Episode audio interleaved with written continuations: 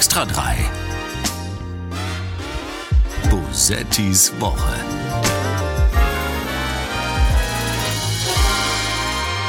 Donald Trump wird angeklagt. Das ist ohne Zweifel die Nachricht dieses Morgens. Okay, das erklärt alles. Eigentlich wäre nämlich heute mein guter Freund und mein Vorbild in allen Lebensbereichen Donald Trump zu Gast in diesem Podcast gewesen, aber er hat abgesagt, er fühle sich heute nicht besonders und ich habe mich schon gefragt, wieso. Ich dachte, er sei einfach deprimiert, weil der Volksentscheid Berlin schon bis 2030 klimaneutral zu machen gescheitert ist oder dass mit King Charles ein Monarch vor dem Deutschen Bundestag gesprochen hat, aber dann weiß ich jetzt Bescheid. Donald Trump ist heute also leider leider nicht hier bei Bosettis Woche, dem Extra 3 Podcast. Dafür aber ich mein Name ist Sarah Bosetti und ich bin der Esel, der sich zuerst nennt, denn ähm, es ist noch jemand hier, ein großartiger Mann, gegen den meines Wissens gerade nicht ermittelt wird. Ich bin nicht ganz sicher, er schüttelt mit dem Kopf, das ist schon mal gut. Ihr kennt ihn äh, als Kabarettisten, als Autor und vermutlich auch von seiner, ich habe nochmal nachgeschaut, 28 Jahre währenden Amtszeit als Moderator der Mitternachtsspitzen im WDR. Da ist er inzwischen ähm, A.D. Äh, außer Dienst, aber er ist weiterhin auf der Bühne unterwegs und als Kolumnist bei WDR 2. Jürgen Becker ist heute hier hier. Hallo Sarah Bosetti, ich freue mich. wir sind sehr förmlich heute Morgen. Wie schön, wie schön, dass du da bist. Ähm, vor allem hier, wir sind in Köln. Mhm. Da, ähm, das ist für dich sehr praktisch. Ja, Ne? Du bist ja auch hier sowieso, also es ist beide praktisch. Ja, genau. total. Genau, ja, ich bin sowieso, ich äh, äh, bin, bin eh da und ähm, ich bin ja auch gerne hier. Ich bin ja auch viel näher an meiner Heimat als normalerweise in Berlin, weil ich ja eigentlich aus Aachen komme. Mhm. Insofern. Sehr schön. Ähm, Donald Trump ist, ähm, wird, wird angeklagt. Ist, hattest du Gefühle dazu, als du das gelesen hast? Ja, ich habe das gar nicht so richtig verstanden, weil äh, im Verhältnis zu dem, was Donald Trump beruflich in seinem Leben alles gemacht hat, finde ich Pornodarstellerin ja einen sehr ehrenwerten Beruf. Also warum schämt er sich denn überhaupt, dass er mit einer Pornodarstellerin ein Verhältnis hatte? Das ist doch toll, dass er so eine anständige Frau kennt. Ja. Nicht? Und äh, Schweigegeld zahlen ist in den USA nicht verboten. Also das ist ja noch nicht mal das Problem. Ne? Nee. Man muss es nur deklarieren, dass man sieht, dass er Schweigegeld bezahlt. Ist auch absurd. Warum zahlt man es denn dann? Ja, ja, das ist ja lustig. Obwohl das so schön gewesen wäre, oder? Also das mhm. wäre doch mal so eine Form von Transparenz gewesen. Ich, ich bezahle das jetzt, damit ihr das mhm. nicht erfahrt. Ich möchte nur, dass ihr das wisst. Schaut her, ich kann mir das leisten. Ja, ja. Das wäre, und alle wären glücklich gewesen. Ne? Es wäre eine super Meldung gewesen. Ja. Es wäre ganz toll gewesen. Es wäre irgendwie so merkwürdig integer gewesen. Leute wären ganz verblüfft. Er hätte getan, was er getan hat. Und ja. die Pornodarstellerin hätte einfach trotz allem sehr viel Geld bekommen, was ja Fall. auch irgendwie schön ja. Ist und vielleicht auch, ja. Ähm, genau, ich bin, ich bin auch unsicher, warum so viel Aufhebens um etwas vielleicht gar nicht so dramatisch ist. Also ich meine, na gut, ähm, er war, glaube ich, auch zu dem Zeitpunkt verheiratet, aber es gibt Dinge an Donald Trump, die mich mehr schockieren ähm, als, als nur das. Naja. Ja, Pornodarstellerinnen richten ja in der Regel keinen Schaden an in der Gesellschaft. Ne? Also hätte ihr das nicht. ja sein Niveau extrem gehoben. Ja. Ja, das stimmt. Oh Mann. Ja, ich, die Frage ist auch, was es jetzt überhaupt bedeutet. Ne? Also ich bin, bin jetzt noch gar nicht so ähm, völlig durchgestiegen bei diesem Thema, aber wenn ich es richtig verstanden habe, ähm, dann bedeutet es ja rechtlich erstmal auch gar nicht, dass er jetzt nicht kandidieren könnte. Er könnte Nein. sogar als verurteilter Straftäter trotzdem Präsident werden. Ja.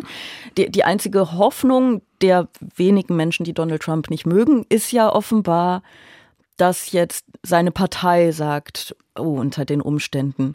Und das finde ich auch wieder, sagen wir mal, ich möchte es jetzt nicht naiv nennen, aber ich finde es doch sehr von Hoffnung geprägt, dass es irgendetwas geben könnte, dass Donald Trump, also dass seine Partei ähm, moralische Zweifel an Donald Trump hegen lassen könnte. Ich glaube aber, dass das keinen großen Unterschied macht, leider. Nee, also wenn die Republikaner die Wahl gewinnen sollten, ist es so oder so furchtbar. Also ob Donald Trump Präsident wird oder irgendein anderer von diesem Haufen, ich glaube, das ist für uns Europäer alles nicht gut, was sich da anbahnt. Ich glaube, auch für die äh, Amerikanerinnen und Amerikaner ist es nicht unbedingt gut. Ne? Also der, ähm, wer, wer, ist, äh, wie heißt der nochmal? Ron DeSantis, sein, sein ähm, ja. glaube ich, größter äh, Gegner momentan. Ähm, also der ist ja vor allem einfach jünger. Mhm. Das heißt, der hat noch mehr, mehr Zukunft vor mhm. sich, vermutlich, äh, um, um Schaden anzurichten. Mhm. Deswegen weiß ich auch nicht, ob er, ob es die Welt besser machen würde. Ich habe jetzt einfach sehr viel, sehr viel Schadenfreude gelesen, so im Internet als Reaktion, was ich irgendwie nachfühlen kann. Aber ich bin dann auch eher so ein bisschen bisschen praktisch veranlagt und denke so, okay, was bedeutet das denn dann für die Welt? Und da mhm. bin ich auch nicht sicher. Aber mich macht das auch völlig fertig, dass die USA so als erste Demokratie das einfach nicht modernisieren können, das System. Ne? Dass es da wirklich nur zwei Parteien gibt, ne? diese Gesellschaft so aufspaltet in zwei Hälften. Ja. Und es ist doch viel besser, wenn man mehr Parteien hat. Wieso klappt das nicht? Und wieso haben die noch diese Wahlmänner und so? Das ist ja im Grunde genommen ein Relikt aus alten Zeiten, als es noch kein Internet gab, als es noch keine E-Mails gab, als man noch keine Nachrichten versenden konnte, da, der, der hat ja gar nicht mehr Stimmen gehabt. Ne? Wieso hat er ja, überhaupt ja. gewonnen? Wie, wieso schafft dieses Land es nicht, die Demokratie zu modernisieren? Das, das verstehe ich nicht. Also, dass das so ein altmodisches Prinzip sich hält, das ist ja wie bei uns an den Unis. Ne? So eine Vorlesung ist ja noch aus einer Zeit, als nur einer so ein Buch hatte. Ja, heute kann man das ja anders machen. Ja. Also das sind alle so Relikte, die sind nur da, weil sie schon immer da waren und keiner anpackt, das mal zu ändern. Ich glaube, das ist vielleicht eines der größten Probleme, die es allgemein auf der Welt gibt. Dieses, das ist so, weil es so ist. Mhm. Ich, wenn, wenn das nicht existieren würde, dann würden einfach ganz von selbst ganz viele Probleme einfach so verschwinden. Aber glücklicherweise ist es ja so, äh, dass bei uns in Deutschland politisch erstmal alles äh, ganz gut läuft. Neues vom Weltuntergang. Es war ein zähes Ringen um die besten Lösungen. Also, das ist ein gutes Zeichen für den guten Arbeitsstand der Koalition. Ich darf sagen, es hat äh, Freude gemacht, sich auch einmal vertieft auszutauschen. Nach diesen Wochen des vielleicht auch manchmal Ringens an dieser Stelle. Es wird das Land über die nächsten Jahrzehnte verändern. Dieses Land zu modernisieren. Es ist ein großes Modernisierungspaket. Wenn das gut funktioniert, dann ist es äh, ziemlich clever. So wie so vieles, was wir hier aufgeschrieben haben. Aber wenn ich die Entscheidung habe, wir gehen fünf Schritte vor und drei zurück, dann nehme ich diese zwei Schritte. Es hat äh, Freude gemacht. Nach dem Koalitionsausschuss, das vor, dem, vor der Arbeit der Koalition, sage ich mal. Der Koalitionsausschuss. Ich glaube, wir müssen da kurz leider so ein bisschen drüber reden, weil er da war und mhm. weil er lang war. Und weil und das, was wir gerade gehört haben, war ähm, ein bisschen eine, eine Zusammenfassung dessen, was als Zusammenfassung präsentiert wurde von äh, der, den, den, den drei Parteien, ne? also von ähm, SPD, Grünen und, und FDP. Ähm, vergangenen Sonntag hat es angefangen, es hat ungefähr 30 Verhandlungsstunden gedauert. Was haben die bloß getan in der Zeit? Ja, also ich muss sagen, ich war völlig entsetzt, als ich das Ergebnis hörte. Ne? Also die Grünen haben sich damit von beiden Seiten, also von zwei Seiten kannibalisiert, würde ich sagen. Zuerst wurde dieses Papier durchgestochen, wahrscheinlich von der FDP, dass jetzt die Heizungen ausgetauscht werden müssen und damit alle Leute, die Angst haben, sie können die Energiewende nicht finanzieren, sie müssen ihr Haus energetisch sanieren, sie müssen die Heizung austauschen, Riesenpanik haben, dass sie das finanziell nicht schaffen, sich natürlich dann gegen Habeck auflehnen, das kann man ja auch verstehen. Aber das Papier war ja auch noch nicht fertig. Und das andere ist natürlich, dass die Leute, die endlich Klimaschutz wollen und mehr Tempo einfordern, jetzt auch enttäuscht sind, ja. weil es alles viel langsamer geht, weil die FDP sich durchgesetzt hat. Das ist eine Riesenkatastrophe. Ich, ja, ich finde es auch. Also ich habe ja ehrlich gesagt ein bisschen den Verdacht, dass diese Koalitionsverhandlungen einfach fünf Minuten gedauert haben. Dass die einfach alle haben gesagt, gesagt haben, okay Leute, wir haben jetzt genug gestritten, reicht jetzt, du kriegst das, du kriegst das, du kriegst das. Und dann haben sie gedacht, ja okay, das geht jetzt aber zu schnell. Wir können jetzt nicht einfach schon mhm. rausgehen komm, wir schlafen eine Runde. Das haben wir alle schon lange nicht mehr gemacht. Und dann haben sie wahrscheinlich einfach geschlafen. Und dann haben sie irgendwann gedacht, oh, wir müssen nach Rotterdam, wir fliegen eine Runde. Dann, ja, komm, wir schlafen noch eine Runde. Und dann haben sie das präsentiert. Das ist meine Theorie zu diesem Koalitionsausschuss. Und das äh, Ergebnis ist tatsächlich, also ich finde auch, das Ergebnis lässt sich für mich so zusammenfassen, ach, wenn die FDP nicht wäre. Ja. Und also aber die SPD sich mit der FDP verklüngelt hat, das ist, glaube ich, die größte Katastrophe. Was ist denn eigentlich mit der SPD los? Also ja. die ist ja, die ist ja auch in, ähm, in, in, in, Koalitionen mit der CDU nie, nie so, dass sie mal für das, was sie eigentlich ist, einsteht. Mhm. Ähm, zumindest nie ausreichend, dass sie sich vielleicht auch mal durchsetzt. Mhm. Und nun stellt sie den Kanzler. Ja. Und, und, und gibt sich derart der der kleinsten Partei in dieser Koalition hin. Mhm. Wieso eigentlich? Wieso ich glaube, dass die das? SPD ahnt, sie braucht die FDP. Sie möchte nicht, dass die FDP unter die 5%-Hürde rutscht, weil sie dann natürlich nur noch einen Koalitionspartner zur Auswahl hat. Oder eben die große Koalition, die ihr sehr schadet. Und ich glaube, das ist das Kalkül bei Olaf Scholz. Er möchte, dass die ja FDP die erhalten bleibt. Ach so, Du meinst, dass ah, er will und sie das quasi ist natürlich nicht zerstören. so, deswegen hat er ja auch den Herrn Wissing, also einen sehr, sehr guten Verkehrsminister gelobt, Mhm. ne, der ja die E-Fuels und den Verbrenner quasi im Pkw-Bereich gerettet hat und ähm, dann natürlich auch stolz verkündet hat, ja, die Mehrheit der Bevölkerung ist gegen das Verbrenner aus, was ich verstehen kann. Ne, wenn ich jetzt in einer Siedlung wohnen würde und wüsste, ich müsste auf Elektromobilität umsteigen, sage, wo soll ich das Auto denn laden? Und man kann sich ja gar nicht vorstellen, dass die Energieversorger und die Stadtwerke das hinkriegen, dass da überall Ladesäulen stehen. Man Mhm. hat ja kein Vertrauen in die Stadtverwaltung und in all diese Dinge, dass da überall Ladesäulen mal stehen werden, das glaubt man ja erstmal gar nicht, dass sie das hinkriegen. Und deswegen kann ich verstehen, dass die Leute Angst haben und sagen, ah, lieber noch Verbrenner, wer weiß, ob das mit Elektromobilität alles so klappt. Ne? Leute, die eine Garage haben wie ich, das ist doch gar kein Problem. Ich fahre schon seit sechs Jahren ein E-Auto, das geht wunderbar. Ich mache einen Stecker rein und ich muss ja nicht mehr zur Tankstelle, ist doch super. Ich spare ja sogar Zeit dadurch. Und es ist billiger, unterm Strich, haben wir das Fraunhofer Institut ja auch nochmal ausgerechnet. Also Elektroautofahren ist auf lange Sicht billiger als ein Verbrenner zu fahren. Und ähm, aber die normalen Leute, die haben da Angst vor. Und deswegen, klar, ist die Mehrheit gegen das Verbrenner aus. Nur, dann würde ich der FDP sagen, die Mehrheit der Bevölkerung ist auch für ein Tempolimit. Das macht er ja auch nicht. Ja, das mit dem Tempolimit, oh Gott, lass uns da nicht mit anfangen. Es ist einfach so, es kostet nichts bis auf die Schilder. Die Ja. Schilder, das ist natürlich ein Mhm. großes, Die großes Schilder braucht Problem. man aber nicht, wenn man ein Tempolimit hat. Man braucht Nee. keine Schilder. Nee, man, und, und es ist ein ganz völliger Unsinn. Man muss auch kein Schild hinstellen, dass man mit Rot nicht über die Ampel gehen darf. Das wissen die Leute. Ja, wobei ich meine, streng genommen, da steht schon eine Ampel, ne? Aber ist, man kann, man kann äh, ein Tempolimit ohne Schilder einführen. Man kann allerdings auch Schilder aufstellen. Das ist ja wirklich kein Ding der Unmöglichkeit. Ja. Ähm, es ist äh, natürlich alles völliger Unsinn. Es kostet nichts, es ist sinnvoll, es äh, f- verringert die Unfallgefahr und es äh, Und es ist ähm, entspannt so wahnsinnig. Ich fahre ja oft nach Holland. Das ist so schön, ne? Man macht den Tempomat rein, alle fahren ungefähr gleich schnell. Man hat einen wunderbaren Flow. Also ich finde, das Tempolimit ist fantastisch. Man hat keinen Arschloch mehr hinter sich, der blinkt. Und ich hasse das ja. ja. Wenn hinter mir ein SUV kommt mit der Lichthupe und will mich da wegjagen, dann quäle ich den.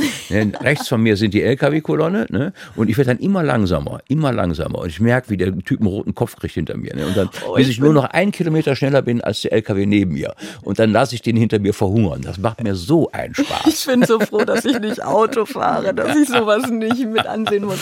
Ja, das ist, ähm, aber du darfst natürlich jetzt nicht irgendwie europäische Nachbarländer erwähnen, weil das zerstört Illusionen, ne? Weil das ist ja auch so ein, so ein, ähm, so ein beliebtes Ding, Deutschland und Sonderweg und so. Und wenn man sich mal eine Karte anguckt, wo es überall Tempolimit, äh, ein Tempolimit gibt und wo nicht, dann ist ähm, Deutschland doch durchaus auf einem großen Sonderweg momentan. Das ist erstaunlich. Also Tempolimit, lass uns nicht drüber reden. Es Nein. ist viel zu, es ist viel zu traurig. Ähm, aber äh, ja, also du sagst, du verstehst die, die Sorgen der Leute, das ähm, äh, tue ich auch, das, das ist auch, ähm, das ist ja auch alles nachvollziehbar. Nur man kann ja Vertrauen schaffen, zum Beispiel, indem man als Bundesregierung mit einem gewissen mit einem gewissen Selbstbewusstsein ne, irgendwie sagt, das ist aus den und den Gründen der richtige Weg und wir gehen den jetzt entschlossen und das wird funktionieren. Weil dann könnte das ja auch funktionieren und dann könnten Leute ja auch viel eher mitziehen. Ja. Aber es ist einfach, ähm, es ist einfach, wenn, wenn dann eine, eine Partei dieser Koalition äh, derart bremst, die eigentlich führende Partei komplett orientierungslos ist und dann da die Grünen sich irgendwie abstrampeln, das ist ähm, natürlich, natürlich stärkt das kein Vertrauen. Natürlich kriegst du so keine Mehrheit für etwas, bei dem die Leute eher unsicher sind. Mhm. Und ich finde es schwierig mit anzusehen. Ich glaube, die Leute sind durchaus bereit, Dinge mitzugehen. Das verstehen auch viele, dass der Klimawandel das erfordert. Aber sie müssen das Gefühl haben, dass es gerecht zugeht. Das ist das Entscheidende. Ja. Und das ist überhaupt nicht da, weil die Schere so weit auseinandergegangen ist in den letzten Jahrzehnten, dass man immer den Eindruck hat, die Reichen können weitermachen, was sie wollen. Die können weiter fliegen, die können weiter in Urlaub fahren, die können auch einen teuren SUV kaufen mit E-Antrieb und so. Und, und wir Leute, die jede Mark rumdrehen müssen, wir werden vergessen. Das ist, glaube ich, das Grundgefühl. Und deswegen werden sie bockig. Und das kann ich verstehen. ne? Man muss die Leute mitnehmen, muss ihnen sagen, wir machen das so. Und vor allen Dingen, jeder weiß ja, dass die 10% reichsten Menschen der Welt über 50% des gesamten CO2-Ausstoßes verursachen. Also wir müssen an die Reichen ran. Mal anders gesprochen, wenn wir die Reichen abschaffen würden, hätten wir kein Klimaproblem. Ganz einfach. Ne? Und das vergesse ich in der ganzen Bewegung und auch in der ganzen politischen Bewegung. Ja, findest du, dass die Grünen das ausreichend machen? Also äh, sozial fair zu denken in diesem, in diesem Umbruch? Ich hätte es gedacht, zusammen mit der SPD. Mhm. Die SPD steht für Soziales und das fordert sie auch ein mit, der, mit dem Kindergeld und diesen ganzen Sachen, also die Kindergrundsicherung. Das ist ja eine super Sache. Mhm. Die SPD denkt ja schon sozial. Ich habe der SPD auch viel zu verdanken. Die hat den zweiten Bildungsweg eingeführt und sowas. Die SPD hat ja durchaus Verdienste in diesem Bereich und deswegen fand ich Rot-Grün immer eigentlich eine gute Kombination. Ja. Aber im Moment ist die SPD auf einem anderen Trip und äh, die Grünen haben diese soziale Komponente zu wenig im Programm. Ja. Also zumindest bei der Kommunalpolitik merke ich das. Ähm, hier in Köln sind ja die Grünen die stärkste Partei. Und äh, in der Bundespolitik auch, da fehlt mir einfach dieses, diese Komponente, dass wir alle zusammenhalten müssen. Das ist im Grunde so ein Feind, dieser Klimawandel. Wo, da müssen wir jetzt zusammenstehen. Da können wir keine privaten Süppchen mehr kochen. Wir müssen das jetzt hinkriegen, dass die künftigen Generationen noch eine Welt haben, wo sie einigermaßen bezahlbar leben können. Das wird ja unheimlich teuer. Ne? Das Der ganze ja, Klima wird ja. unglaublich teuer. Du hast ja auch ein kleines Kind, du weißt ja, was das noch alles mitmachen muss. Ja, ja. Ne? Wie teuer das normale Leben wird. Ne? Das, das macht jede Mark, die wir nicht investieren, die wird hinterher dreifach kommt die auf uns zu, weil das Leben so teuer Genau, wird. das wollte ich nämlich gerade sagen. Also das ist ja eigentlich die viel teurere Variante. Ja. Aber das ist eben in einer irgendwie diffusen Zukunft und mhm. die Leute scheinen sich, das finde ich wirklich, die Leute scheinen sich erstaunlich wenig um ihre Kinder zu sorgen. Mhm. Findest du das nicht erschreckend? Mhm. Also ich meine das jetzt nicht nur, weil ich zufällig auch eins habe, das auch noch irgendwie ein sehr gutes Kind ist. So, ne? Ich finde das ganz, ganz cool, mein Kind. Mhm. So, ich möchte eigentlich, dass das ähm, gut und glücklich leben kann.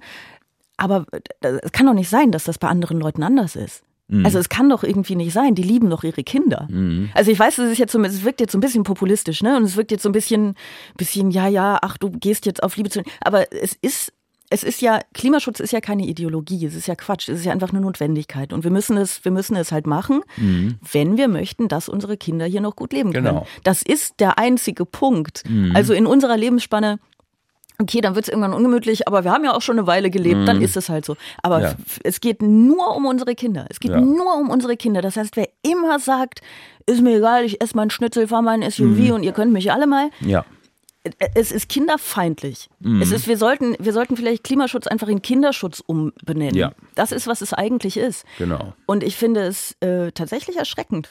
Ich weiß es nicht. Und äh, die FDP ist, die FDP ist schon irgendwie ganz, ganz gut dabei auch. Vor allen Dingen ja auch in diesem, das ist, glaube ich, ähm, das Hauptverständnis der Union in ihrer Rolle als, ähm, äh, als Opposition ist jetzt irgendwie ganz, ganz krass auf dieses die grüne Verbotspartei zu gehen. Ja. Wobei die Grünen ja jetzt gar nicht für so wahnsinnig viele Verbote sind. Ne? Also ähm, Seitdem sie das mit dem Veggie Day damals gemacht haben, sind die so verängstigt, die trauen sich jetzt gar nicht mehr. Die müssten aber eigentlich mehr Verbote fordern. Wenn es gerecht zugeht, ist das auch gar nicht so schlimm. Ja. Ne? Also wenn alle mitmachen, dann sagt jeder, okay. Also das, ich fand jetzt zum Beispiel sehr, sehr gut, was Greenpeace gemacht hat. Die haben ja am Flughafen Schiphol in Amsterdam die Flugzeuge der Reichen blockiert. Die Learjets und die Privatflugzeuge. Das, das ist genau richtig. Ja. Wenn Christian Lindner wieder heiratet, kann Friedrich Merz nicht kommen. Und das ist der richtige Weg. Und das wäre ein Drama. Ja. das wäre mal schrecklich. Das wäre kinderfreundliche Politik. Also würde ja. ich sagen, da muss man ansetzen. Ja. Hm, das ist, der, das ist genau der richtige Weg. Was, was jetzt zum Beispiel äh, die anderen äh, Bewegungen, die ja sich auf die Kinder beziehen, also Follow the Science, Fridays for Future oder die letzte Generation, die auch durchaus meine Sympathien hat, ne? aber mhm. da die setzen auf diese soziale Komponente nicht so stark. Ne? Zum mhm. Beispiel äh, fand ich das gut, Straßen blockieren, Flughafen blockieren, finde ich alles richtig. Wenn man dann zu, natürlich dann danach nach Bali fliegt, hinterher ist es ungünstig. Aber sie hätten ja dann sich noch retten können, die beiden, wenn sie dann da den Flughafen blockiert hätten. Dann wäre es ja dienstlich gewesen. ne? Dann, dann, dann wäre es okay gewesen. gewesen. Aber es war ein Dienstflug. Ja. So habe ich da ne? noch nicht drüber nachgedacht. Zur Internationalisierung der, des Klimaschutzbewegung. Das hätte ja jeder verstanden. Und was, ja. was ich auch nicht so gut fand, war jetzt so Kartoffelklöße auf Van Gogh oder so, weil der war ja arm ne, der Van Gogh. Und das, hat, das, passt, ja. das, passte nicht. Der Van Gogh hat seinen Erfolg nie erlebt. Der war immer ein armer Mensch und die armen äh. Menschen stoßen kein CO2 aus. Also ich hätte den Hasen von Dürer genommen. Kaninchen mit Kartoffelklößen ist was Feines, das passt. War, da hätten sie aber eben alle Vegetarierinnen und Veganer verloren an dem Punkt vielleicht. Ja, ja, okay. Ja, ich fand diese ganzen, also nochmal, ähm, es war natürlich, es wurde ja gar kein Gemälde beworfen, sondern nur die Glasscheiben Ja, davor. war aber kein ich fand Vandalismus, auch, auf jeden Fall Nee, nicht. genau, es war kein Vandalismus. War es wurde natürlich auch wieder so komplett äh, skandalisiert, Ja, ja. wie das eben Nein, so das passiert. gut. Ich äh, stimme dir aber zu, ich finde auch bei diesem ähm, Gemälde bewerfen, da stimmt für mich die Symbolik tatsächlich auch nicht. Ja, Ähm, der Van Gogh, muss man ja auch mal sagen, der war ja auch nachhaltig. Ne? Die Bilder von dem werden nie weggeschmissen. Ne, Gut, er hat mit Öl gemalt, das muss man sagen, aber er hat es ja nicht verbrannt. Also das, das muss man sich mal vorstellen, der macht, der produziert Dinge, die nie weggeschmissen werden, die keinen Müll verursachen. Ne? Und wahrscheinlich auch, weil sie Gegenstände zeigen, die es ja heute kaum noch gibt. Funktionierende Brücken zum Beispiel. Gibt es nur noch bei Van Gogh. Ne? Also, ne? das, das, das fand ich gut. Und er hat auch die Sharing Economy erfunden. Leih mir dein Ohr.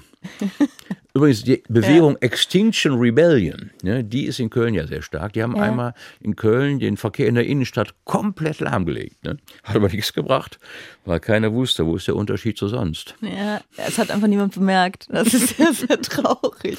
Da sieht man, wie schwierig das ist, ne, sie dagegen vorzugehen. Es Also ich glaube, wir müssen insgesamt rationieren. Bei, bei Wasser geht es ja los. Wasser wird rationiert in Brandenburg jetzt schon. Also bei, den größeren, längeren Dürreperioden dürfen die nicht mehr die Planschbecken füllen, kein, kein Rasen mehr sprengen, kein Autos mehr waschen Nichts und so weiter. Ja, also das ist ja erst, wir wissen ja, dass wir an den Grenzen des Wachstums angelangt sind. Wir können nicht immer weiter wachsen, weil eben grenzenloses Wachstum, was ja immer gefordert wird, auch von, von Christian Lindner, der redet immer weiter von ewigem Wachstum, aber das funktioniert in einem begrenzten System wie der Erde nicht. Das müsste ja eigentlich so ein begrenztes System wie Christian Lindner verstehen, ne, dass das nicht geht. Und das heißt, dass jetzt wir kommen an den Punkt, wo wir rationieren müssen, auf jeden Fall. Und wir Ja, müssen einschränken. Es ist ja auch schon sehr spät. Ne? Also Mhm. wir hätten damit natürlich viel früher anfangen müssen, aber es wäre ja auch dann so, so eine wahnsinnig gute Idee, vielleicht dann doch jetzt damit anzufangen, Mhm. weil je später, desto mehr. Ne? Also je später, desto weniger viel mehr. Mhm. Das ist schon, ähm, es ist so ein bisschen erstaunlich, dass man das nicht, also man durchschaut das doch. Aber Ja. das ist, also ich, Ich meine, so erstaunlich Fliegen, ist. jetzt mal ein Beispiel, Fliegen. Ja. Ne? Also ich habe mir irgendwann, als ich das gemerkt habe, wie, wie, wie extrem klimaschädlich das ist, was das für ein Wahnsinn ist, eigentlich zu fliegen, habe ich gesagt, ich mache das jetzt nicht mehr. Mhm. Ich habe jetzt einfach vor zehn Jahren, ich gesagt, ich fliege nicht mehr. Habe ich auch durchgehalten. Ich bin jetzt zehn Jahre nicht mehr geflogen, weil das machen ja fast alle Menschen. Das ist ja gar nichts Besonderes. 90 Prozent der Weltbevölkerung hat noch nie ein Flugzeug von innen gesehen. Dann würden die auch noch alle fliegen, hätten wir sowieso keine Chance mehr. Dann wären die Klimaziele aber alle gerissen. Ne? Und wenn wir einfach sagen, wir fliegen nicht mehr, ist doch super. So schlimm ist das gar nicht. In Europa geht's mit der Bahn ne? und Australien. Was erzählen die Leute, die aus Australien zurückkommen, ihren Freunden? Das ist immer dieselbe Scheiße. Oh, wir haben Kängurus gesehen, die über die Straße gehüpft sind. Und die Kängurus erzählen ihren Freunden, wir haben Idioten aus Köln gesehen, die sind 40.000 Kilometer geflogen, um was zu sehen, was es im Wuppertal im Zoo gibt. Wahrscheinlich erzählen sie das. Das ist alles Schwachsinn. Ne? Und stell dir, vor, jetzt würden, stell dir vor, jetzt würden die Kängurus noch anfangen, irgendwie 40.000 Kilometer zu fliegen, Ja. äh, zu fliegen, um, um uns anzugucken. Dann ist es komplett vorbei. Naja, also halten wir, es, äh, halten wir fest, ein großes Problem ist, dass äh, Parteien bis zum Ende ihrer ähm, Legislaturperiode denken. Und, Nein, das äh, tun die Grünen ja nicht. Das kann man nicht sagen. ich, ich Ne? weiß, aber die Grünen sind, ich glaube, so viel kann man jetzt vielleicht wirklich mal ähm, festhalten, die Grünen sind, was Klimaschutz angeht, eben auch nicht das Problem. Also sie mögen sich nicht genug durchsetzen. Ne? Man äh, kann an dem, was der Koalitionsausschuss da jetzt äh, zusammengeschustert hat, äh, viel kritisieren, aber das liegt ja nicht daran, dass die Grünen es nicht besser machen wollten. Also die möchte ich im, im, die mögen andere Fehler haben, ne? aber in Bezug auf Klimaschutz da jetzt mal ausnehmen. Äh, äh, streng genommen ist es auch nicht, äh, stimmt es auch nicht. Also wenn du sagst, dass die SPD nicht möchte, dass die FDP unter die 5%-Hürde sinkt, weil sie sie als Koalitionspartner braucht, dann denkt natürlich auch die SPD durchaus an die nächste Legislaturperiode. Nur eben leider nicht inhaltlich. Es ist dieses ewige Taktieren, das einfach alles kaputt macht. Naja, und natürlich, dass Demokratie Kompromiss bedeutet. Ne? Ohne Kompromisse kann man keine Demokratie machen. Das haben die Grünen ja auch als Verteidigung angeführt. Ne? Wir halten durch unsere Kompromissfähigkeit die Regierung arbeitsfähig. Das war ja im Grunde die Grundaussage, die Robert Habeck gemacht hat. Die ist aber, die ist auch nicht falsch und ich finde aber auch, dass es ein großes Missverständnis ist, zu sagen, ähm, wenn man jetzt die FDP ganz schlimm findet in diesem ganzen Themenkomplex äh, Klimaschutz, dass man dann andere Meinungen nicht aushalten würde, weil die mhm. FDP ja nicht ehrlich ist. Also die mhm. FDP weiß, dass das Bullshit ist, was sie sagt. Mhm. Die FDP weiß, dass es Bullshit ist, sich gegen ein Tempolimit zu, weil nichts, also nichts in der menschlichen Vernunft sagt, dass ein, dass ein Tempolimit in der gegenwärtigen Situation eine falsche Entscheidung ist nichts. Das mhm. ist reine Klientelpolitik und das wissen sie, weil die FDP ja klug ist. Mhm. Das heißt, ähm, wenn, also man kann ja, man kann ja dieses, diese bewusste, absichtliche Dummheit kritisieren ähm, und trotzdem aber verschiedene Meinungen aushalten. Also auch wenn jetzt es eine rot-grüne Regierung wäre, dann müssten die immer noch Dinge aushandeln. Sie müssten immer noch schauen, was ist der beste Weg. Wir wollen das alles, aber wir wollen auch sozial sein. Die hätten ja auch Dinge auszuhandeln und sie könnten das dann vielleicht aber mit etwas mehr Vernunft tun, als wenn sich jemand aus, aus, aus reinem An die Macht klammern äh, so, so absichtlich dagegen stellt. Ich glaube, die, die machen das äh, als Faustpfand. Also viele FDP Mitglieder, also Jüngere auch, die sagen, sie finden das Tempolimit auch sinnvoll. Ne, viele fahren ja auch gar kein Auto. Oder jetzt hatte neulich der, äh, ich glaube, das war der Dürr oder noch irgendein anderer von der FDP gesagt, äh, er würde auch nicht schneller als 120 fahren. Er hätte ein E-Auto, das würde ja die Reichweite so runter. Er bräuchte das gar nicht. Aber er fände gut, dass andere das könnten. Also die, die wissen auch so extrem gegen das Tempolimit sind die eigentlich gar nicht viele. Ne, die wollen das, glaube ich, nur sehr teuer verkaufen, wenn sie es aufgeben. Und ich glaube, dafür kriegen seinen Spitzensteuersatz gesenkt oder irgendeinen anderen Quatsch. Also irgendwas holen die sich dafür. Äh, so ist das, ja. kommt mir so vor. Äh, das ja. Tempolimit wird kommen, ich bin mir sicher. Ich glaube auch, dass es irgendwann kommt. Die FDP wird sich das teuer erkaufen lassen. Mhm. Das mag ähm, taktisch auch klug wirken. Ich finde aber irgendwie, dass es, äh, dass sie sich da jetzt so drin festgebissen haben, dass es plötzlich wirkt wie so ein großer Verlust. Also mhm. du sagst, sie verkaufen es teuer, aber plötzlich wäre es tatsächlich, sie können es kaum hergeben, ohne ihr Gesicht zu mhm. verlieren. Ja. Was äh, eventuell dazu führt, dass sie sich einfach, solange sie können, noch irgendwie dagegen stellen würden. Ich weiß es nicht. Ähm, du hast jedenfalls recht, es sind jetzt irgendwie alle enttäuscht mhm. von, von, dem Ergebnis. Ähm, der ganze Verkehrssektor ist ein, ist ein Desaster. Und, äh und E-Fuels, ne, das, das ist ja der große Sieg der FDP, dass sie den Verbrenner gerettet hat. Das muss man ja auch immer klar sagen. Auch Verbrennerautos äh, mit E-Fuels betrieben sind ja auch Elektroautos weil eben die E-Fuels ja keine Primärenergie sind, sondern mit Strom hergestellt werden. Und zwar am besten mit Ökostrom. Es muss ja so sein. Und äh, insofern ist das ja dasselbe, nur dass der Wirkungsgrad halt nur 15 Prozent ist. Ne? Das ist eine Dampfmaschine. Eine Dampfmaschine hat einen Wirkungsgrad von 15 Prozent. Und wenn wir uns eine Dampflok angucken, ja, das ist ja ein Riesenungetüm gewesen, wunderschöne schwarze Dinger. Da war ja ein Großteil dieser Lok, war der Tender, wo die ganzen Briketts drin oder die Kohlen drin sind, die das Ding zur Forttrieb, also der Energiespeicher war riesig groß. Wenn wir das jetzt mit 15 Prozent Wirkungsgrad auf einen äh, PKW mit E-Fuel-Antrieb ähm, ein Verbrenner mit E-Fuel-Antriebs umrechnen, hätte der einen Anhänger hinter sich hergezogen mit jede Menge Windräder drauf. Ne? Finden Sie damit mal einen Parkplatz. Also das ist völlig ja. äh, äh un, Aber es ein, so ein völliger Unfug. Ne? Ich fände das schön. Ich würde mich auch dafür äh, aussprechen, E-Fuels von mir aus mhm. weiterhin zu erlauben, solange die dann aber wie eine Dampflok aussehen müssen. Ja. Dann wäre das völlig in Ordnung für mich. Ja, ich meine, da geht es ja vor allen Dingen darum, dass, ähm, dass es irgendwie sowas wie Planungssicherheit für die Industrie ja. gibt. Die wollten das ja gar nicht, ne? Also mhm. bis auf Porsche. Wie auch immer, wie auch immer. Wir haben auch noch was Schönes, wir haben noch ein schönes Thema. Klatschen vom Balkon. Herzlich willkommen zu Nur im Zweiten Ihrer Sendung ganz ohne Denk- und Sprechverbote. Es ist wieder soweit. Wir sind wieder in Gefahr. Wir alle. Ja, Sie haben richtig gehört. Diesmal ist es Trommelwirbel. Die kulturelle Aneignung. Nur im zweiten. Ähm, Dieter Nuhr ist zum ZDF gewechselt. Das war die Nachricht für ja. mich. Ich, ich freue mich total, dass er da ist. Nein, das Team vom ZDF-Magazin Royal hat äh, nur im ersten persifliert. Ähm, sagen alle Jan Böhmermann. Ne? Aber ich glaube, wenn ich es richtig gesehen habe, hat er sich tatsächlich da sehr zurückgenommen und hat das, glaube ich, weder geschrieben noch. Also er saß im Publikum, hat aber ansonsten gar nicht mitgespielt. Also äh, man kann ja die Leistung des Teams mal hervorheben. Hervorragend, also muss ich auch sagen.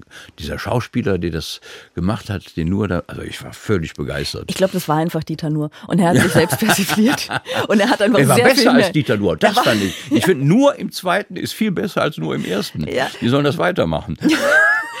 Wie lustig wäre das denn eigentlich? Ja. Wenn sie das nicht so als einmaliges Ding machen würden, sondern einfach, das ist jetzt die neue Sendung. Ja. Ne? Nur im zweiten ist viel besser als nur im ersten. Ich habe nur im ersten wieder gesehen, boah, war das öde. Aber im zweiten war es richtig gut. ja, das ist eigentlich, äh, ich finde das, äh, so als Idee, ich finde das eigentlich ganz schön. Wenn sie quasi da jetzt eine regelmäßige, nächste halbe Jahr machen sie einfach immer nur im zweiten. Mhm. Ne? Nicht so einmal, wir wollen das irgendwie karikieren, sondern das ist jetzt die neue Sendung. das wäre schön. Und ich fände es wirklich schön, wenn es einfach Dieter Nur auch machen würde, wie er sich selber nachmacht. Das fände ja. ich ganz cool. Du fandest es gut? Ja, ähm, sehr gut. Ich fand es auch sehr gut. Ich fand es sehr gut gemacht. Ich fand es sehr gut gespielt. Ich fand mhm. auch die fiktive Lisa Eckhardt, die wir da gerade gehört haben, mhm. die, wenn man es ohne Bild hört, noch mal, also ne, wenn man das mhm. Bild nicht dazu hat, noch mal mehr nach Lisa ja. Eckhardt klingt, finde ich. Mhm. Ähm, ich fand das auch sehr, sehr gut gespielt. Es ist ja immer gemein, Leute zu imitieren. Also wenn ich dich jetzt imitieren würde, würde ich das sehr schlecht machen, leider. Aber wenn ich das halbwegs könnte, es wäre immer gemein. Nö. Ne? Man wäre so, doch, ich finde es meist, meist, meist ist es irgendwie. Also Harald Schmidt hat das mal mit, mit mir gemacht. Ja. Er hat so sich ein kreiertes Hemd angezogen, das hatte ich damals immer noch so an und hat er mich nach, habe ich mich total geehrt gefühlt. Ja. Okay. Ich fand das ganz toll.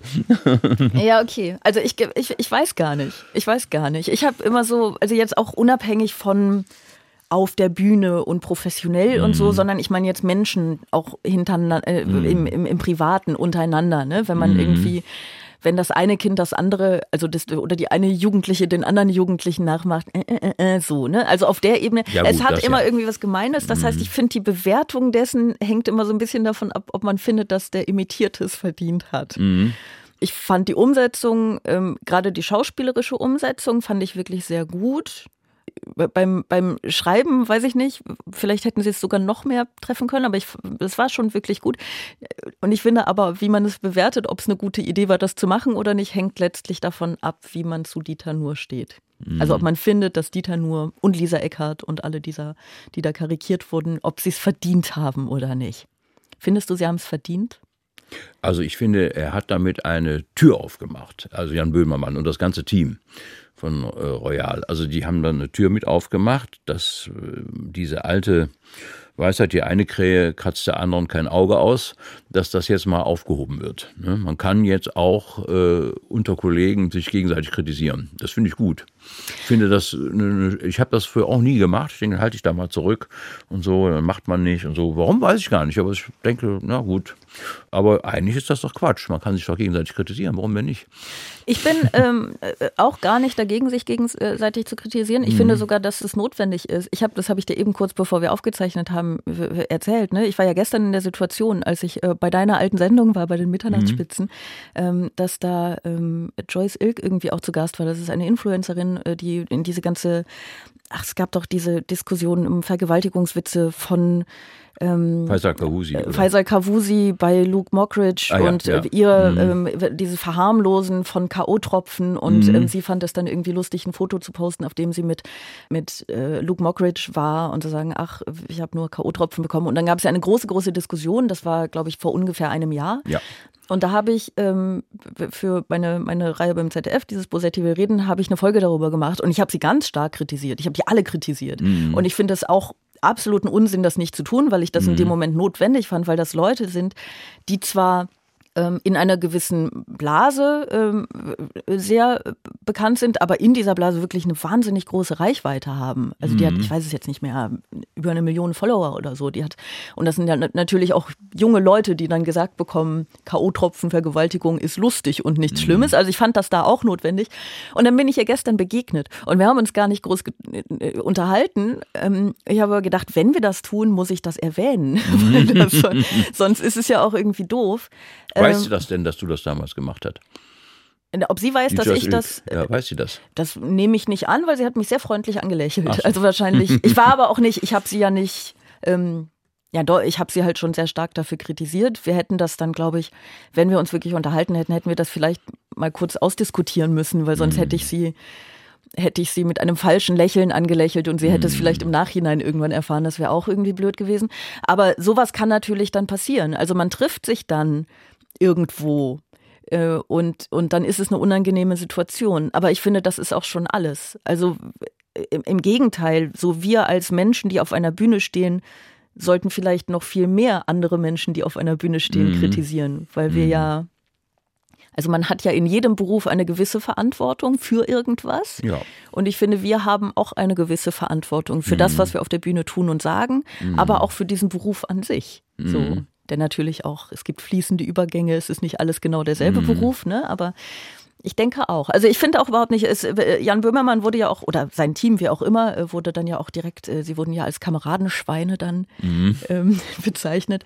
Ich glaube von Ulf Poschardt, bin mir nicht ganz sicher.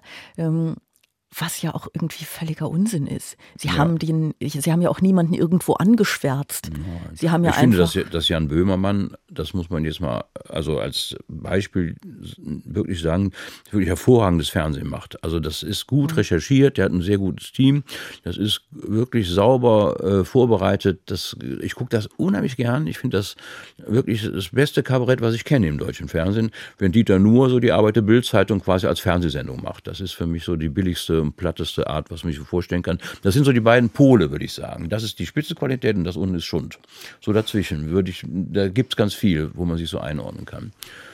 So sehe ich das. Also meinst du, Dieter Nuhr hat es verdient mit der Art, ähm, auf das Bildzeitungskabarett. Mhm. Ne? Immer irgendwelche kleinen Verfehlungen von irgendwelchen Leuten, die die Bildzeitung dann aufbläst, dass jemand gefordert hat, dass man äh, Tamponautomaten auch in jungen Klos hängt oder irgend so ein Quatsch. Das nimmt er dann und um damit dann ein großes Ding aufzublasen. Das macht die Bildzeitung genauso. Ja. Also das ist so, das ist dasselbe Konzept. Das ist Springerpresse. Wirklich das, was Günter Wallraff damals zu Recht äh, wirklich hochgehen lassen hat durch seine äh, investigativen Methoden. Das ist ein großes Verdienst von Günter Wallraff, dass mhm. er die mhm. Methoden entlarvt hat. Die stimmen aber heute noch. Die Bildzeit macht das immer noch so und ja. Dieter Nuhr betreibt dieses Geschäft eben dann im Fernsehen. Er betreibt das im Fernsehen. Es ist ähm, auch da, was mich daran ärgert, ist das Absichtliche ist die mhm. absichtliche Faulheit in der Recherche. Ja. Dieses absichtliche Missverstehen, dieses absichtliche auf irgendwas gehen, das aber eigentlich gar nicht so ist. Mhm. Ne? Also so diese, das, das ist ähm, schwierig und dann dieses kontinuierliche sich selbst in der Opferrolle suhlen. Mhm. Also ähm, dieses, dieses ewige Cancel Culture, Cancel Culture. Also er ist, glaube ich, auch fest davon überzeugt, dass wenn er nicht die ganze Zeit so laut Cancel Culture rufen würde, er schon längst gecancelt worden wäre. Mhm. Er hat ja mal, wir haben irgendwann mal eine Diskussion geführt beim, beim RBB von Radio 1 war das organisiert, ähm, über, über Satire. Was mhm. darf Satire? Was ich immer die falsche Frage finde. Ich finde ja, die Frage ist, was muss Satire und was soll sie und was will sie? Ähm, und da hat er zu mir gesagt, Satire ist, was mir im Kopf rumgeht. Und ich finde, das sagt alles über die Satire von, äh, von, von Dieter Nuhr. Weil ähm, das eine, es ist die falscheste, also ich, kann, man kann darüber streiten, darüber streiten, was die richtige Definition ist, aber die ist definitiv falsch. Mhm. Du, wenn einfach das, was in, in deinem Kopf rumgeht, du, du ungefiltert nach außen trägst, unrecherchiert, dann ist das tatsächlich das Gegenteil von Satire möglicherweise. Ja, und so kommen diese platten Sprüche zustande. Ja, also Dieter Nuhr hat es halt einfach, hat's halt einfach drauf, ähm, den Normalo zu geben. Mhm. Ich glaube, das ist äh, das, was er macht, mhm. macht er ja sehr gut. Ich finde nur das, was er macht, nicht gut für die Welt. Mhm. So. Und ich finde das sehr schade, weil er ähm, mir eigentlich immer abseits der Bühne als, als freundlicher, kluger Mensch erschien, tatsächlich. Und ich verstehe es nicht. Ich finde auch seine, ähm, seine Art, die ja in dieser ähm, Karikatur sozusagen, ne, also die, die sehr schön nachgemacht wurde, ich finde seine Art gar nicht gar nicht schlimm. Im Gegenteil, ich mag das. Er ist nicht so laut, er ist nicht so wow, sondern er ist so, er erzählt halt was und man hat das Gefühl, das ist klug, was er sagt. Und wenn das dann klug wäre, das wäre so toll. Und er ist klug, er ist kein dummer Mensch. Und äh, eigentlich mag ich ihn, theoretisch. Und dann macht er aber, sagt er diese wahnsinnig schlimmen Dinge auf der Bühne die ganze Zeit. Und ich bin, ich bin gar nicht so sauer auf ihn. Ich bin wirklich, ich bin wirklich irgendwie enttäuscht von ihm. Ich weiß es nicht. Mhm. Er hat ähm, ja auch ähm, in, seiner, äh, in seiner ersten Sendung nach ähm, dem nach nur im zweiten, hat er so halb darauf reagiert und hat irgendwie gesagt, ich bin Antirassist, Feminist, ich bin völlig offen für alle Lebensentwürfe, ich habe jede Menge schwule Freunde und ich bin Veganer, wenn auch nur zwischen 14 und 16 Uhr. Ich fahre Fahrrad, Elektroauto und Bobbycar. Und dann hat er gesagt, ich habe Angst, dass das alles nicht mehr ausreicht. Und das finde ich, ich glaube, das fasst es vielleicht zusammen. Und das ist das, womit er die Menschen auch kriegt. Ähm, diese, es ist tatsächlich Angst. Es ist diese Angst, ich komme nicht mehr mit. Und das finde ich immer so ein bisschen schade, wenn bei Leuten auf der Bühne der Witz darin besteht, dass sie nicht mehr mitkommen. Mhm. Dieser Witz aber nicht auf die eigenen Kosten gehen soll, sondern auf Kosten mhm. dessen, bei dem sie nicht mehr mitkommen. Mhm. Also wenn man jetzt sagt, oh, ich nehme jetzt das größte Hassding, ne? aber so, oh, gendern, oh, man, boah, da kommt man ja gar nicht mehr mit, mhm. dann ist es eigentlich ein Witz auf die eigenen Kosten, weil man nicht mehr mitkommt. Aber das möchte niemand machen. Niemand möchte so selbstironisch sein. Mhm. Also geht der Witz aufs Kosten, auf Kosten der in dem Fall inklusiven, geschlechtergerechten Sprache. Ja. Mhm. Und darin finden sich natürlich viele wieder. Er ist ja bekennender Vielflieger ne, und sagt, das dürfe er auch, weil er dadurch sein Weltbild viel besser wäre als andere. Und ich glaube, der hat einfach Angst, dass das alles dann äh, in Ungnade fällt, ne, sein Lebensentwurf. Das, so kommt es mir vor. Also ich weiß das nur von Zeitungsinterviews, jetzt nicht aus mhm. persönlichen Begegnungen. Ja, und das ist, ähm, aber das geht ja auch vielen so und das ist ja auch verständlich. Ich finde das auch verständlich. Also mhm. es ist ja gar nicht so, als äh, gäbe es irgendjemanden von uns ohne Angst und ohne Ängste. Ähm, mhm. Ich bin da ja auch gar nicht anders. Und ich glaube, dass wenn dann Menschen in der Öffentlichkeit stehen, die einem sagen, das ist aber okay, wie du bist, du kannst das ruhig machen, das sind alles Spinner, dann gibt man sich dem eben wahnsinnig schnell hin. Also es ist so mhm. ein, es ist so ein, so ein Bequemlichkeitsvordenken. Ja, es ist auch so eine FDP-Haltung. Also wir können weiterleben wie bisher, wir lösen alles technisch. Das steckt ja dahinter. Ne, wir müssen uns ja. nicht ändern. Ja. Ne, so das ist, glaube ich, so die Grundhaltung. Also eher FDP, würde ich sagen. So ist so seine Grundhaltung. Das hat er auch viele Nummern so durchscheinen lassen. Und das sieht man der Politiker jetzt. Das hat sich auch durchgesetzt. Ne. Wir lösen es technisch. Wir müssen unser Leben nicht ändern. Es ist ja de facto so. Also ich habe das nochmal äh, durchgeguckt. Es ist so, dass wir Deutschen zum Beispiel, wir sind ja, glaube ich, auf Platz sieben der CO2-Emittenten äh, weltweit der Pro-Kopf-Verbrauch ist, glaube ich, noch höher. Aber ähm, wir haben einen durchschnittlichen CO2-Ausstoß von 11,7 Tonnen ungefähr pro Jahr. Mhm. Wobei die Reichen viel mehr, die haben dann 30 und manche Ärmere haben nur 7. Aber irgendwo so, das, das ist der Durchschnittswert, 11,7. Wir dürften ungefähr 3 Tonnen mhm. pro Jahr ausstoßen. Wenn wir jetzt alle ne, so ganz bescheiden leben würden, also einmal wie eine WG-Zimmer, nicht zu stark geheizt, kein Fleisch essen, kein äh, Auto fahren, nicht fliegen, Fahrrad fahren und so weiter. Also wirklich bescheiden leben, könnten wir runterkommen auf 5,7. Das haben auch manche. Leute, die nicht viel Geld haben, kommen auf 5,7 Tonnen runter. Weniger geht aber nicht. Das ist das Problem, weil eben die Infrastruktur, die wir alle nutzen müssen, also Krankenhäuser, Verwaltung, Schulen, äh, Universitäten, Buch, Buchhandlungen, äh, egal was wir machen, Kaufhäuser, ne, da ist das ja alles trotzdem noch die ganze CO2-Ausstoß. Das heißt, wir können nicht weiter runterkommen als 5,7 Tonnen. Das heißt, der Einzelne kann zwar viel machen, der kann es halbieren, aber die Politik muss was machen. Ja, und ja, zwar möglichst schnell. Und das ignoriert er. Er sagt ja immer, nein, also Sie gucken, man muss es entspannt sehen. In Holland gibt es ein Dorf, das ist sechs Meter unter Meeresspiegel, die leben auch, die haben halt Deiche gebaut und so. Also wir können es irgendwie technisch lösen.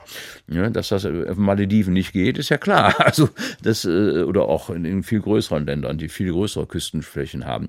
Also das ist, glaube ich, so diese Grundhaltung, die dahinter steht und die dann auch äh, ähnlich wie bei der Bildzeitung halt immer wieder verbreitet wird.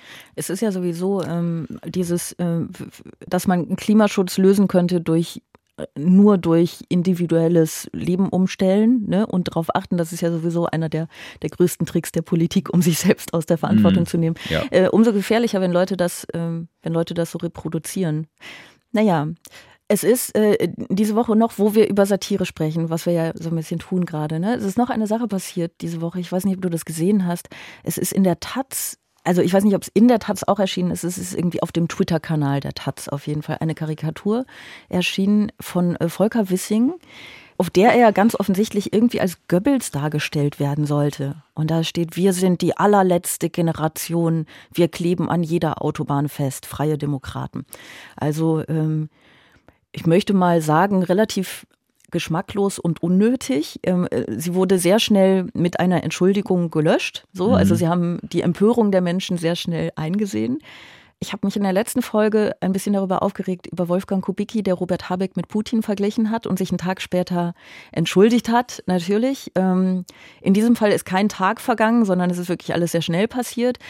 Bei, bei Kubicki habe ich ihm äh, auch, auch wieder irgendwie Vorsatz äh, unterstellt, Vielleicht ist es meine Grund-Anti-FDP-Haltung, wer weiß, ne? Aber ich habe ihm irgendwie den Vorsatz äh, unterstellt, weil das ja immer so ein absichtliches Diskursverschieben ist. Ne? Ich hau das mal raus und mm. ruder dann zurück. Das ist mm. ja mhm. keine neue Technik, die wird ja, die wird ja ständig angewandt mm. von Menschen, die sowas gerne tun.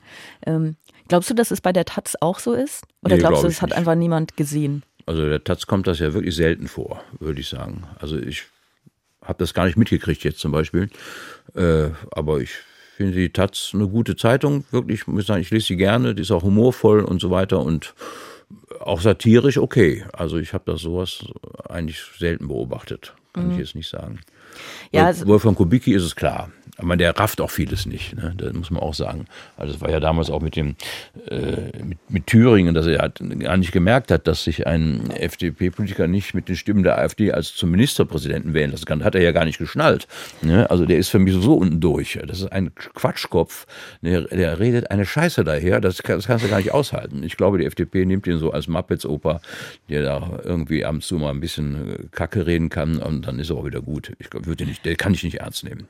Ich kann den auch nicht ernst nehmen. Ich glaube aber, dass den durchaus viele Leute ernst nehmen. Weil der auch wieder sowas verkörpert. Der verkörpert im Grunde das, worüber wir gerade gesprochen haben mhm. bei Dieter Nuhr und der FDP, dieses weiter so und du, du kannst ruhig so leben, wie du willst.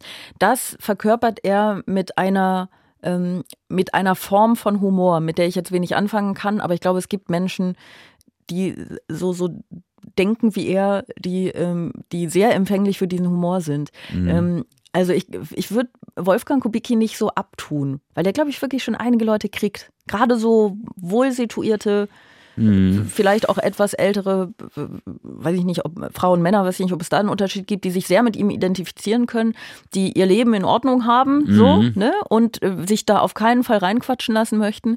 Schon gar nicht von jungen Klimagören, so, mhm. ne? Und ich glaube, äh, und, und dann hat er ja so eine gewisse ich möchte es jetzt mal, obwohl es ein vielleicht zu positives Wort ist, Coolness nennen, dabei mhm. damit umzugehen. Ne? Also er, er brüllt ja nicht, sondern er ist dann so, er, pff, und sagt dann so einen Satz. Ist so schnodderig, so. Er ist so schnodderig und er, er sagt so Sätze. Er mhm. sagt so, so klare, griffige Sätze, die aber, die halt relativ wenig Bezug zur Realität haben, mhm. aber das ist in dem Fall dann auch egal. Aber die so, die erstmal wahr klingen, die richtig klingen. So, diese, der sagt dann so, ich dusche so lange, bis ich fertig bin, mhm. ne, wenn es mhm. darum geht. Die, obwohl das wirklich ist einfach total unvernünftig und blöd. Das ist nichts, mhm. nichts an diesem Satz ist sinnvoll. Mhm. Aber man kann drüber lachen und sagen, ja, stimmt ja, ich auch. So. Und ich glaube, ich, ich halte für Robert, ach, Robert sage ich schon, Wolfgang Kubicki für, für krasser, als er, als er wirkt vielleicht. Ich weiß es nicht. Ist es ähm, dir mal passiert, also wir sind jetzt so ein bisschen beim Thema Fehlerkultur, ne? Also wie geht man damit um, wenn mhm. man, äh, wenn man was rausgehauen hat, was vielleicht nicht so eine gute Idee war? Ist dir das mal passiert? Hast du mal sowas gesagt? Wofür wo, hast du mal einen großen Shitstorm oder überhaupt nur Ja, Shitstorm Kritik? geht ja leicht. Ne? Das, äh, wenn man bei Maischberger bin ich ja öfters oder so, dann, mhm. dann kommt natürlich, ich habe jetzt zum Beispiel letztens gesagt, ähm, äh, das Wort Klimaterroristen das ist ja als Unwort des Jahres äh, gewählt worden, wobei ich finde, für die RWE trifft es zu. Mhm. Ja, jetzt habe ich ja gut, man kann die RWE nicht mit der RAF vergleichen. RWE hat mehr Schaden angerichtet. Und da hat dann die Welt oder die Springerpresse dann draufgehauen und hat gesagt, dafür ist eine Entschuldigung fällig, das kann man nicht sagen. Ja. Und, und, und so weiter. Da ging das da geht das sofort los. Und dann gab es auch viele Mails und so, so die dann auf okay, mich draufgehauen okay, äh Wobei ich das aber begründet habe. Ich finde, dass es gibt das RWE-Tribunal in Köln, die das genau aufarbeiten. Das sind auch ja. Wissenschaftler und Rechtsanwälte. Das stimmt einfach. Natürlich hat das RWE viel mehr Todesopfer verursacht als die RAF. Es ist zwar das auf, auf einer, äh, es ist zwar ein gesetzlich operierendes Unternehmen, aber es hat massiv Einfluss auf die Politik genommen. Ja. Und wir wären heute an einem ganz anderen Punkt, wenn die nicht so sehr auf die Kohleförderung gestanden hätten, sondern viel früher auf erneuerbare Energien umgewandelt hätten. Das hätte, hätten sie nämlich gekonnt. Also RWE ist einer der großen Versager der Klimapolitik. Ja, äh, ich, ich korrigiere meine Frage. Ähm, hast du mal was ähm, gesagt, getan, wie auch immer, öffentlich, bei dem du nachher selber, weil da denke ich auch so, ja, das ist natürlich mhm. wieder von der Springerpresse hochgekocht ja. und Leute folgen ja. dem und es ist totaler Quatsch. Wo ich selber dachte, das Wo war du selber falsch. dachtest, uh, ja, dafür müsste ich mich jetzt mal entschuldigen. Mhm. Fällt mir jetzt nichts ein, muss ah, ich sagen. Gut. Ziemlich gut. Weißt du denn was? Bei mir oder Nee, bei, bei dir? mir. nee, nee, gar nicht. Nee? Gar Nee. nicht, überhaupt gar nicht. Es war jetzt wirklich eine Frage komplett ins Blaue Ja, hinein. sind halt Provokationen, die, die, das ist auch richtig, man soll Mhm. auch provozieren. Ich finde, das, äh, das ist nicht das Problem, dass man provoziert. Auch Politiker dürfen provozieren. Ja. Das ist ja eine, ein probates Mittel, ne? würde ich sagen. Provokationen müssen sein. Ähm, aber ich muss schon dazu stehen können, dass man sagt, komm, ich habe das zumindest vorher mal nachgeguckt. Wenn ich das jetzt sage, haut das ungefähr hin. Kann man das entkräften? Das Ja. kann man nicht entkräften. Das ging, das passte. Ja. Und manchmal war, hattest du dann auch juristische Folgen gehabt. Also ich habe einmal, äh, das war halt als Kardinal Meissner hier in Köln noch Erzbischof war, dann habe ich irgendwann äh, zum Moscheebau gesagt, naja, dass die Mu- Muslime eine große Moschee haben wollen als repräsentativen äh, Bau quasi für ihre Religion. Äh, Das kann ich im Grunde verstehen. Ja, die, die Katholiken haben ja den Kölner Dom und jetzt können ja die Muslime nicht alle Katholiken werden, von einem Hassprediger zum anderen wechseln, das bringt ja nichts. Mhm. Ja, und dann hat er mir dann eine einstweilige Verfügung ähm, quasi zukommen lassen vom also beziehungsweise das Gericht, ich dürfte unter Androhung von über 200.000 Euro Strafe das nicht wiederholen. Das Wort, dass Herr Meißner ein Hassprediger sei. Und dann habe ich diese einstweilige Verfügung unterschrieben. Habe ich gesagt, ich habe es einmal gesagt, das reicht auch. Ich muss es nicht nochmal sagen. Und dann kam Volker Bispers auf die Bühne bei den Mittelspitzen und hat gesagt, Herr Becker, ich habe gehört, Sie dürfen unter Androhung von 200.000 Euro Strafe Kardinal Meißner nicht mehr Hassprediger nennen. Ja, ich finde, wir sollten zusammenlegen. Das war ein Schön. sehr, sehr schöner Trick vom Volker Pispers. Ja, schön, sehr schön, sehr schön. Mhm. Ich habe so ein bisschen, äh, wo wir bei Fehlerkultur sind und bei Dingen, die einem so vorgeworfen werden. Ne? Ähm, momentan findet ja so, also beginnt ja so ein bisschen das, was äh, Corona-Aufarbeitung genannt wird. Mhm. Ich weiß nicht, ob du das äh, schon mitbekommen hast. Ich bekomme das zum Teil mit, tatsächlich auch über, über klassische Medien, aber viel ähm, so in der, in der Online-Diskussion. Und ich finde es schwierig. Also da werden ja viele von, viele Menschen aus dem öffentlichen Leben, ähm, da gibt es ja auch viele Aussagen, die dann ähm, nach wie vor den Menschen vorgehalten werden. Also bei mir ist es auch so, ne? Mir werden äh, aus dieser Corona-Pandemie ganz viele ähm, Sachen vorgeworfen. Es gibt ja auch diese Liste, äh, diese Ich habe mitgemacht Liste, wo die Leute so ein bisschen äh, an den Pranger gestellt werden für alles. Du bist da auch ja drauf, ne? Ja. Also ja, du hast irgendwas, irgendwas hast du gesagt, sowas Mhm. wie man muss sich jetzt auch nicht so anstellen und irgendwie sowas. Also du hast Ja. was ganz Schlimmes so. Mhm. Ähm, und das nennt sich ja auch irgendwie Liste für Corona-Unrecht. Und ich finde das so erschreckend, dass äh, diese, also einmal, dass wir dieses scheiß Corona-Thema jetzt nicht irgendwie einfach mal sein lassen können, weil ich Mhm. habe wirklich keinen Bock mehr auf das Thema. Ähm, aber auch, es ist ja ein bisschen wie so ein, wie so ein Beziehungsstreit, ne? In dem, ähm, also so ein gesellschaftlicher Streit ist ja immer ein bisschen wie ein Beziehungsstreit. Und ich habe das Gefühl, eine Seite wird müde, nämlich die Seite der Leute, die gesagt haben, hey, es ist Pandemie, wir müssen irgendwie solidarisch sein, äh, Impfung scheint irgendwie, Mhm. da scheint der Nutzen dem, dem, dem, dem Schaden zu überwiegen, also lasst uns das vielleicht machen, dann können wir das irgendwie stoppen, können Leute äh, davor bewahren, krank zu werden und, und eventuell zu sterben und so. Maske tragen ist in jedem Fall sinnvoll, äh, lasst uns, lasst uns Rücksicht aufeinander nehmen und diese Seite hat natürlich auch beinhaltet, dass die Leute irgendwann wütend geworden sind auf die Leute, die unsolidarisch waren. Ne? Mhm. Und dann gesagt haben, Leute, ihr erstens, ihr stellt euch an, zweitens, ihr, ähm, ihr schadet anderen Menschen. Mhm. Ähm, so, also äh, macht gefälligst mit.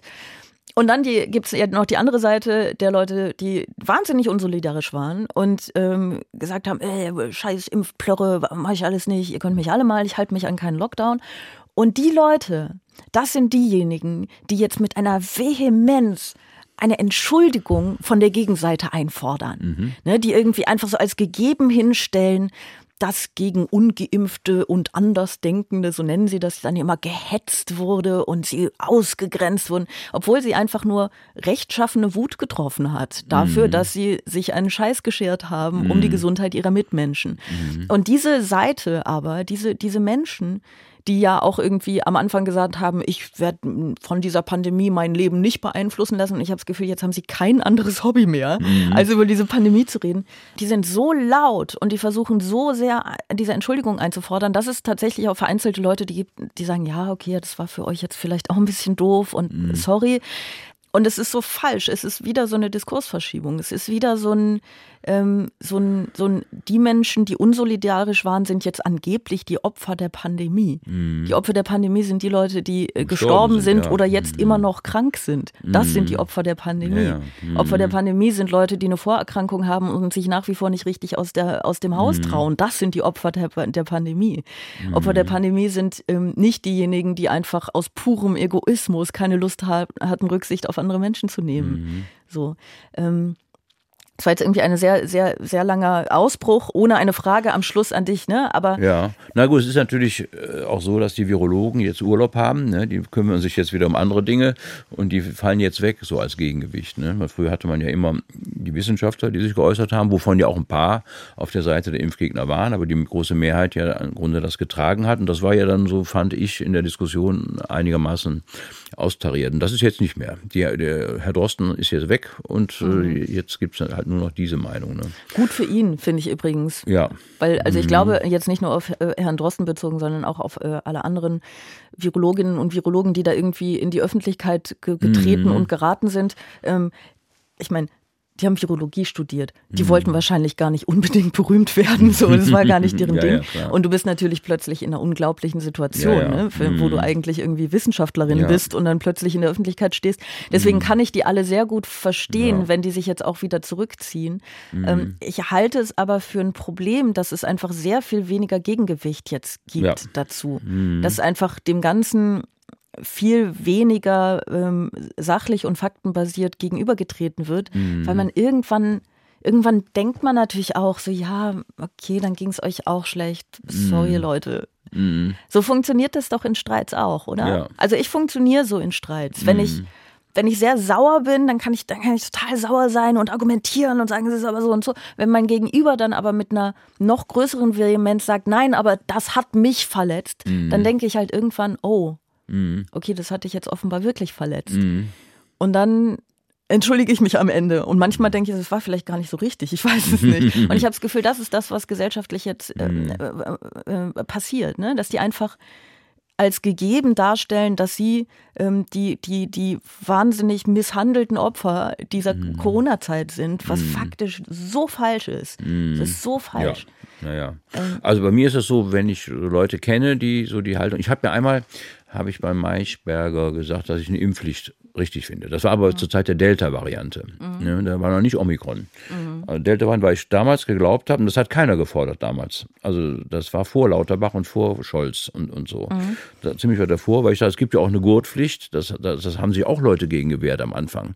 Ne? Nee, das, das, ist, das macht meine Freiheit und sowas. Es gab viele Argumente gegen die Gurtpflicht und ich finde, so eine Impfpflicht, das gab es ja auch schon oft. Das ist ja gar nichts Besonderes gewesen eigentlich. Nee. Ne? Und, und das, da habe ich dann auch so einen Shitstorm bekommen und das kommt auch heute noch manchmal. Äh, Sie haben damals die Impfpflicht gefordert und das Impfen hat ja gar nicht so viel gebracht und so, was auch stimmt. Ne? Impfen war, es war gut, dass es das gab, ja, aber natürlich war die Wirkung nicht so stark, wie man dachte. Die haben das ja sehr zurückhaltend dosiert, so, um auch Impfschäden zu vermeiden, die es natürlich trotzdem gibt, wie immer.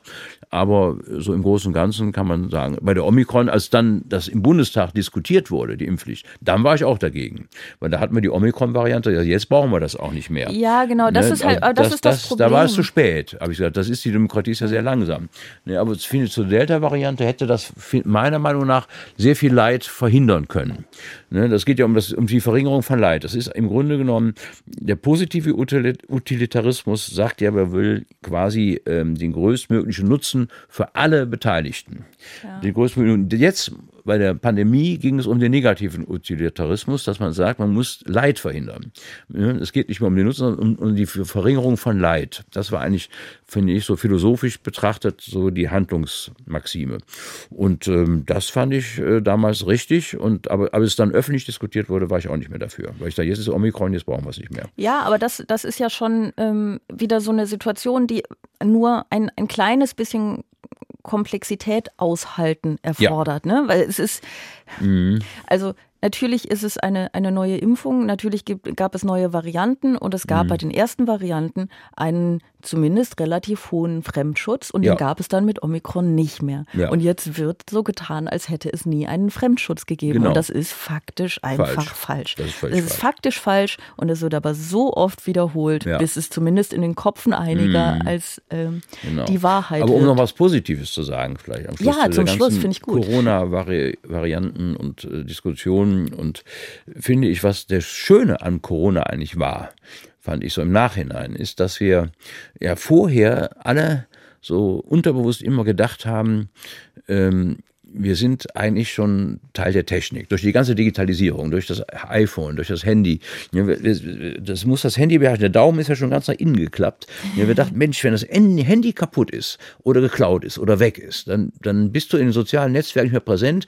Dann nehm, bist du auch für die anderen Menschen nicht mehr existent. Da bist du nicht mehr geimpft. Da ist nichts mehr. Wir müssen das Handy beherrschen. Dann kann das Leben gelingen. Und ich finde, durch Corona haben wir plötzlich gemerkt, die Viren, die sind gar nicht nur im Computer.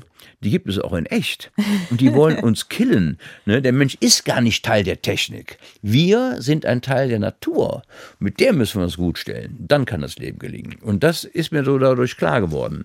Der Mensch ist eine Art Tier. Wir sind, wir sind ein Teil der Natur. Wir sind nicht Teil der Technik. Die Technik kann uns helfen.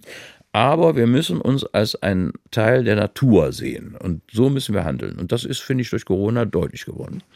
Das ist doch ein wundervoller Abschlusssatz für diesen Podcast. Das ist ja schön. Aber wir sind noch nicht ganz durch, denn wir haben noch das hier. Eine letzte Frage.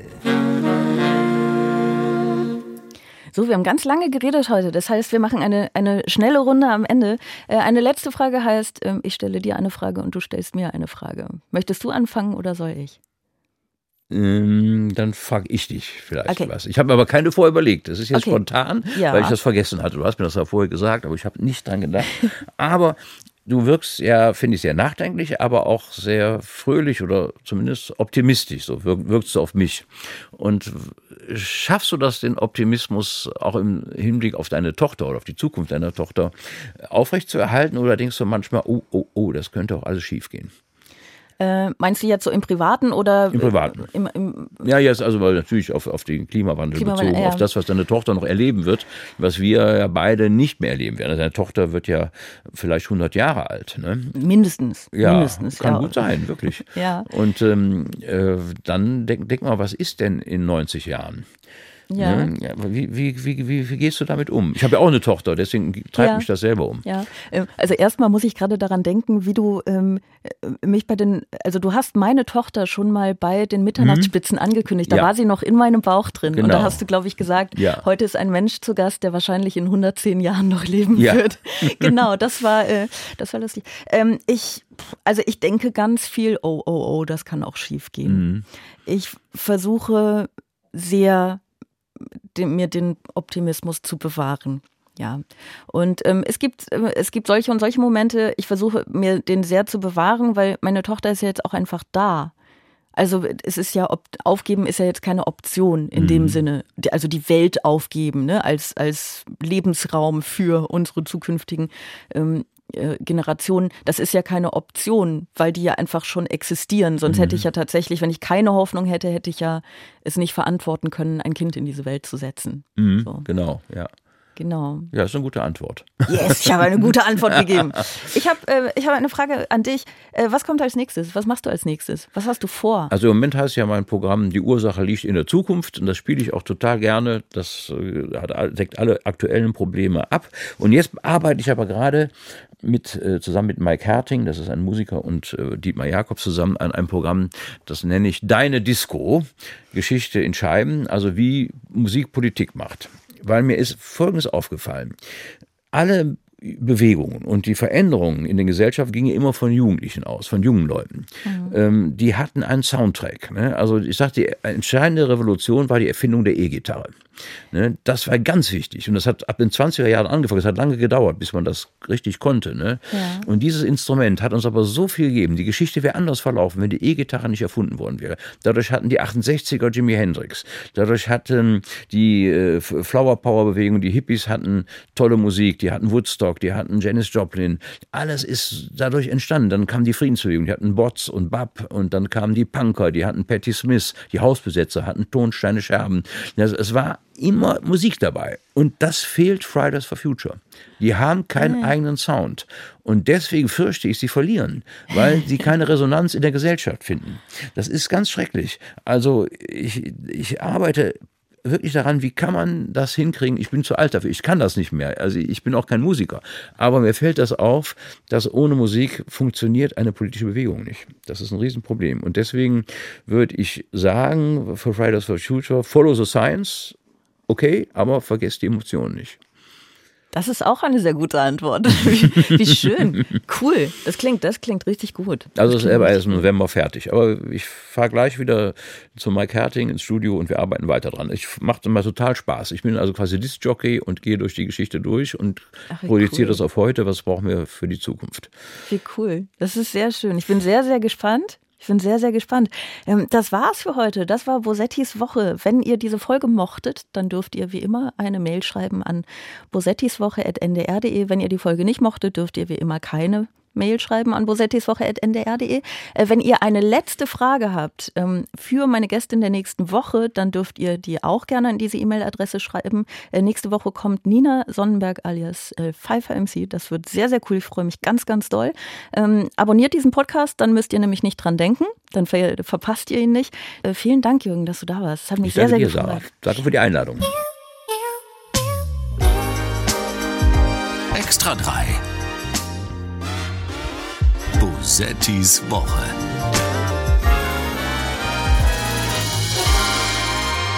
Ein Podcast vom NDR, immer freitags nachmittags.